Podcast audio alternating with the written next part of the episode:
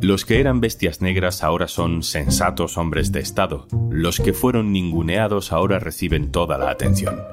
Todo vale para evitar que la izquierda que sale de las urnas decida cómo quiere gobernar. Soy Juan Luis Sánchez. Hoy en un tema al día. Operación Dividir al PSOE.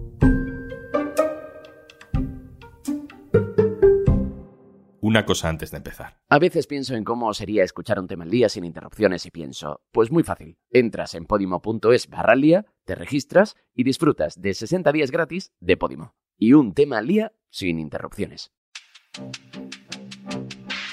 Yo no sé por qué, pero cada vez que la izquierda está a punto de cerrar acuerdos para gobernar, en la derecha se ponen a darle voz y a darle importancia a gente relacionada con el PSOE.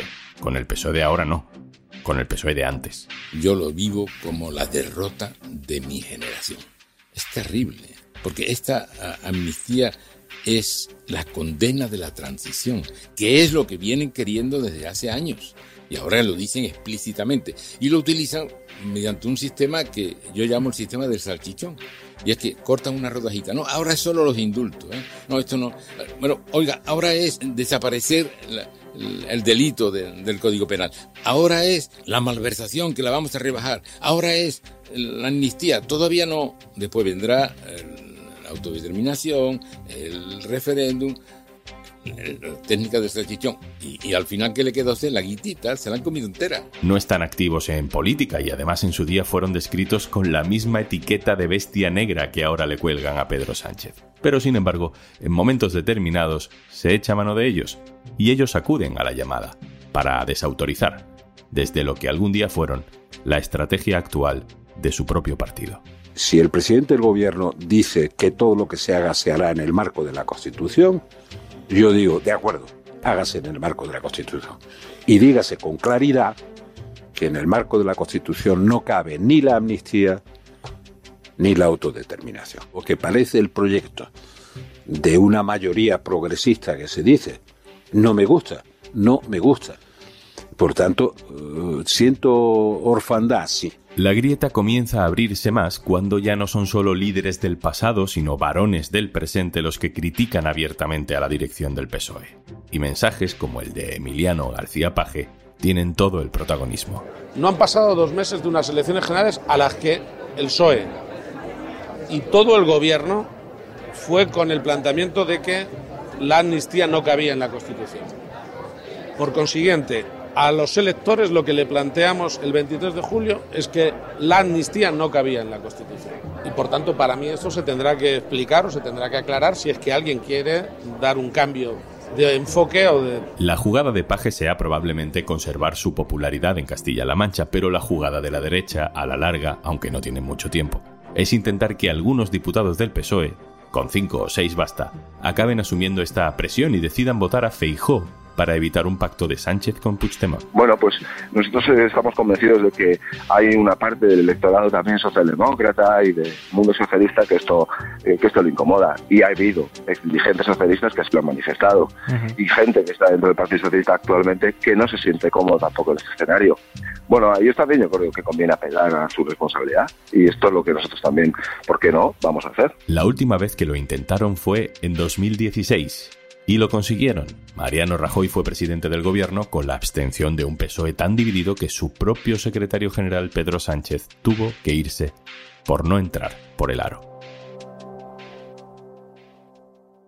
Íñigo Saedugarte, hola. Hola, ¿qué tal? Íñigo hace crónica política, análisis político habitualmente en el diario.es. Íñigo, lo que estamos viendo es el manual básico del divide y vencerás, ¿no? La izquierda a veces también intenta dividir a la derecha, más para cuestiones de fondo moral, como el aborto, como el matrimonio homosexual, como la eutanasia, pero eso son leyes. Aquí estamos hablando de algo más general, de la legitimidad para gobernar. Sí, todo esto empieza con el fin del bipartidismo, con el momento en el que ya el PP o el PSOE por sí solos no pueden conseguir mayoría absoluta en el Parlamento o quedarse cerca de ella a una decena de escaños y buscar el apoyo de partidos pequeños, ¿no? Y entonces, bueno, el PP intenta minar la confianza del PSOE en sí mismo en algunos momentos, con resultados, como hemos visto en los últimos meses, muy escasos. Es cierto que esta táctica funcionó hasta el punto de que el PSOE se llegó a abstener para que Mariano Rajoy fuera reelegido. Pero eso tenía que ver más no con la estrategia del PP, sino con la situación interna del PSOE, porque Susana Díaz eh, estaba buscando cualquier excusa o razón para cargarse a, a Pedro Sánchez. Todo eso terminó en el célebre Comité Federal, que fue un espectáculo de luz y sonido tremendo que dejó con la boca abierta a los periodistas, pero que solo podía funcionar en ese momento a causa de la división que había dentro del Partido Socialista, que hoy no existe. Una cosa es que haya opiniones diferentes sobre cómo relacionarse con los indepes y otra cosa es que alguien quiera cometer un magnicidio y cargarse a Pedro Sánchez. El PSOE de hoy es muy diferente al PSOE de entonces, ¿no? Paje, Lambán mm, no tienen fuerza suficiente como para mover al partido hacia un sitio diferente al que marque Pedro Sánchez. Bueno, a diferencia de, de la viejísima guardia del PSOE, que ya no tiene apoyo dentro del partido, Paje y Lambán sí que representan a una parte del partido que es relevante en sus comunidades autónomas. Yo creo que ellos son conscientes de lo que ocurrió en ese comité federal eh, y la defenestración de Pedro Sánchez, el PSOE tuvo mucha suerte porque esa tragedia podía haber dejado durante años al PSOE en la oposición. Las circunstancias cambiaron luego, el gobierno de Rajoy no consiguió consolidarse, se produjo la sentencia de la Gürtel y toda la oposición votó a favor, casi toda, de la moción de censura que convirtió a, Sánchez en presidente. Pero pues, las consecuencias podrían haber sido dramáticas para el PSOE. En un momento dado se llegó a especular con que podían ser sobrepasados por Podemos como principal fuerza de la izquierda.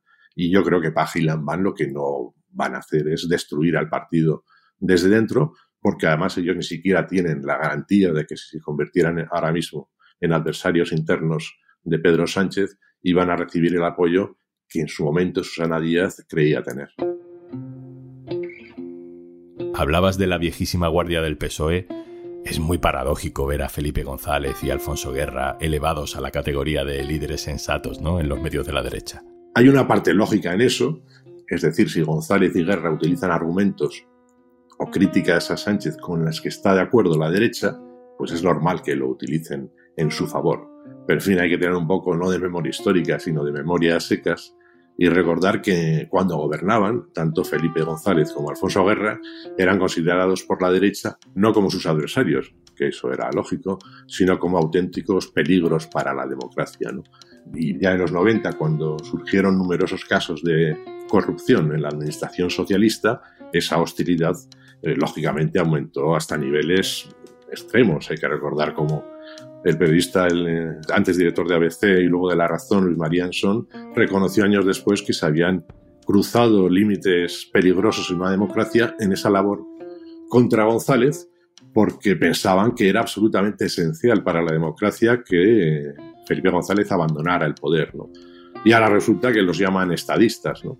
También hay que recordar cómo Alfonso Guerra era un dirigente político de lengua especialmente agresiva y machacaba al Partido Popular o Alianza Popular sin piedad y eso generaba grandes odios en la derecha. Y ahora resulta que son adalides de la Constitución, ¿no? Bueno, eso son una cuestión de interés político. Ahora a ellos les interesa que González y Guerra eh, sigan hablando y criticando a Sánchez. De Felipe González ya podemos esperarnos determinado tipo de cosas porque, bueno, ya conocemos su viaje político, su evolución personal, los expresidentes siempre son complicados, pero a lo mejor hay gente que sí que se sorprende más por lo de Alfonso Guerra, ¿no? Que siempre pareció ser ese guardián de las esencias ideológicas, ¿no? De un PSOE como más atrevido y sin embargo ahora mismo está muy enfadado. Bueno, Alfonso Guerra siempre ha estado muy sobrevalorado por los medios de comunicación en cuanto a su influencia política. Bueno, en su momento igual no estaba tan claro porque era evidente que él controlaba el PSOE y dejaba las manos libres a Felipe González en el gobierno, pero la influencia de Guerra en el gobierno era muy, muy reducida. Y lo que ocurre con Guerra es que, bueno, en su momento también se decía que era el gran representante del sector jacobino, del PSOE, del sector más centralista, menos sensible a las reivindicaciones de los partidos nacionalistas, y en ese sentido sí que hay una cierta coherencia en el caso de Guerra. Pero bueno, lo cierto es que él, que siempre además era especialmente hábil a la hora de no difamar, pero sí machacar a la derecha, ahora mismo se ha convertido él en un instrumento más de la política del Partido Popular contra un gobierno socialista, porque además él no habla de las muchas leyes que el gobierno de coalición aprobó en la anterior legislatura, que desde un punto de vista izquierdas o progresista tienen elementos positivos. Él nunca habla de eso. Él solo habla de, como muchos dirigentes de la derecha, de la vertebración territorial de España, de la amenaza de los nacionalistas, de la amenaza de los independentistas. Y decir, ya habla como si fuera un dirigente de la derecha. Ya lo hemos comentado en otros episodios, pero es como el temor que flota en el aire todo el rato, ¿no? Ese método de división que al PP también le funcionó una vez, que es básicamente el tamallazo, la compra de diputados. Yo creo que lo tenemos tanto en la cabeza porque fue un trauma y los traumas se recuerdan, pero Íñigo, ¿tú ves alguna posibilidad de que el PP intente alguna jugada sucia de ese tipo? Yo creo que no. El tamallazo, como muchos mecanismos de corrupción política, pueden funcionar una vez pero también tiene un efecto de vacuna y eso hace más difícil que puedan funcionar una segunda vez. Y por decirlo de alguna manera, eh, eso respondía a una época muy determinada en la que había un riesgo de que un gobierno del PSOE en Madrid, un gobierno de izquierdas, pusiera en peligro una serie de eh, negocios inmobiliarios que existían en la Comunidad de Madrid, lo que quiere decir que en ese momento había dinero suficiente para intentar, digamos, sobornar a un político, ¿no? y no creo que este sea el caso. Íñigo, el PSOE parece seguro, ¿no? Parece confiado, como las elecciones no le salieron mal a pesar de todo lo que se dijo, se escribió y dijeron también exdirigentes socialistas sobre los indultos, pues parece que la estrategia con la amnistía más o menos será la misma. ¿Crees que funcionará? Bueno, vamos a ver, en primer lugar, el gobierno, o Moncloa, ya era consciente de que medidas como los indultos no iban a tener un gran apoyo popular o incluso iban a tener rechazo de la mayoría de la opinión pública. Es que además Pedro Sánchez lo dijo en el Senado en uno de sus duelos con Núñez Feijóo, lo reconoció, dijo que los indultos no tenían el apoyo de la, lo llamó la mayoría social del país. O sea que el gobierno o Moncloa es consciente de que están metidos en una tesitura que no es nada fácil. Pero bueno, puede haber mm, dirigentes socialistas, puede haber votantes socialistas que estén en contra de los indultos antes o de la amnistía ahora o de lo que sea.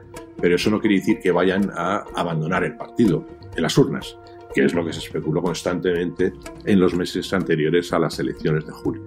Ahora bien, y esto es importante, este tipo de cosas al final pueden tener un efecto. Una estrategia funciona hasta que deja de funcionar y ahora lo que pasa es que no estamos seguros, porque si al final se aprobara una ley de amnistía, habría que ver con qué argumentos jurídicos y con qué argumentos políticos. Porque evidentemente Pedro Sánchez tiene que explicar a la gente, en primer lugar a sus votantes, por qué lo que antes era anticonstitucional, como dijo él en varias ocasiones, y otros dirigentes del PSOE, por qué eso ahora puede ser constitucional, uno, y dos, porque es una medida política favorable no solo por el hecho de que permita la reelección de Sánchez, sino porque es una medida favorable para España, para Cataluña o para el país. Íñigo Saez Ugarte, subdirector del diario.es. Muchas gracias, un abrazo. Gracias. Y antes de marcharnos... Supongo que ya sabes que Podimo es una app de podcast, pero ¿sabías que a veces esos podcasts se convierten en un espectáculo en vivo? Y también puedes escucharlos como episodios especiales en nuestra app. Tienes 60 días gratis en podimo.es barra al día. Esto es un tema al día, el podcast del diario.es. Si te gusta lo que hacemos, necesitamos tu apoyo. Hazte socio, hazte socia en el diario.es barra socio. Este podcast lo producen Carmen Ibáñez, Marcos García Santonja e Izaskun Pérez. El montaje es de Pedro Nogales. Yo soy Juan Luis Sánchez. Mañana, otro tema.